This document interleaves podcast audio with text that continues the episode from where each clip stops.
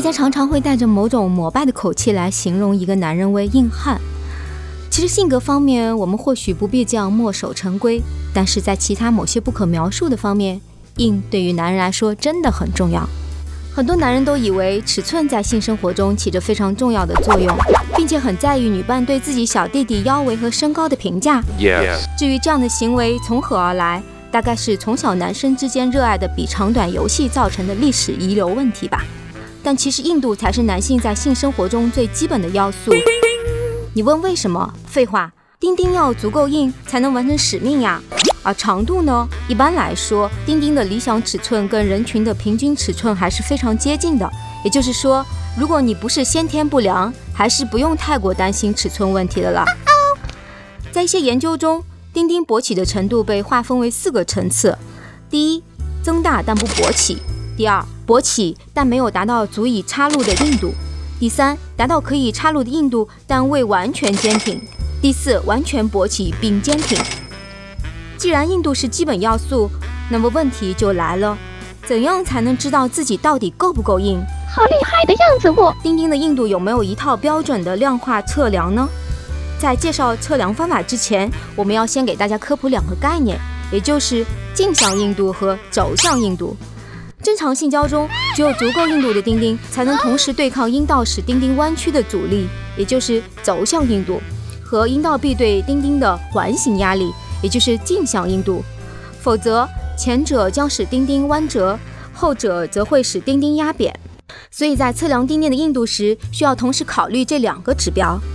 关于轴向硬度的测量，一般就是采用压弯你的方式，用带有保护帽的公斤压力计施压于丁丁头部，逐渐加力，直到你被压弯为止。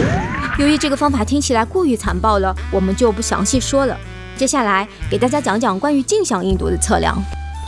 在男性临床和法医临床中，勃起功能障碍的症状里就有举耳不坚这一条。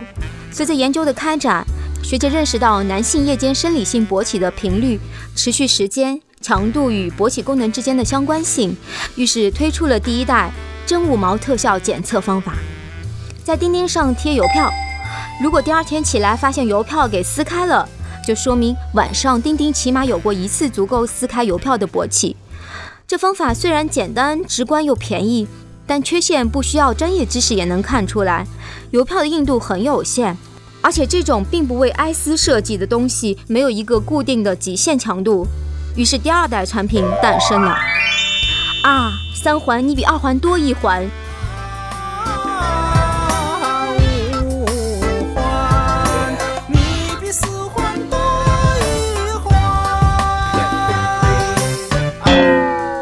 是的，第二代手段靠谱一点，在钉钉上套三个尼龙搭扣环，每一个都有各自被张力扯松开的极限值。第二天只要一看，哦，今天到二环了，那么钉钉勃起值是多少多少也就知道了。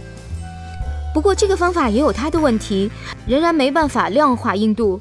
就拿自行车胎来做比方吧，在打气之前，如果你在憋的轮胎上绑个尼龙搭扣。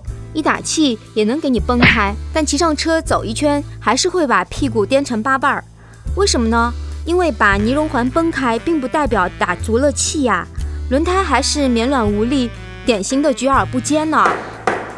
那我们平常检测的方法是什么呢？那就是伸手捏捏轮胎，看看它是不是够硬喽。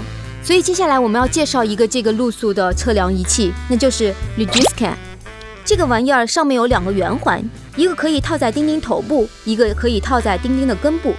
开始运作后，每隔三十秒，它就会施加大约二点五牛顿的力来捏一捏钉钉，感受一下目前的状况，有点像二十四小时动态血压测量的路数。这样一宿下来，就可以记录钉钉勃起的硬度、时间等数据啦。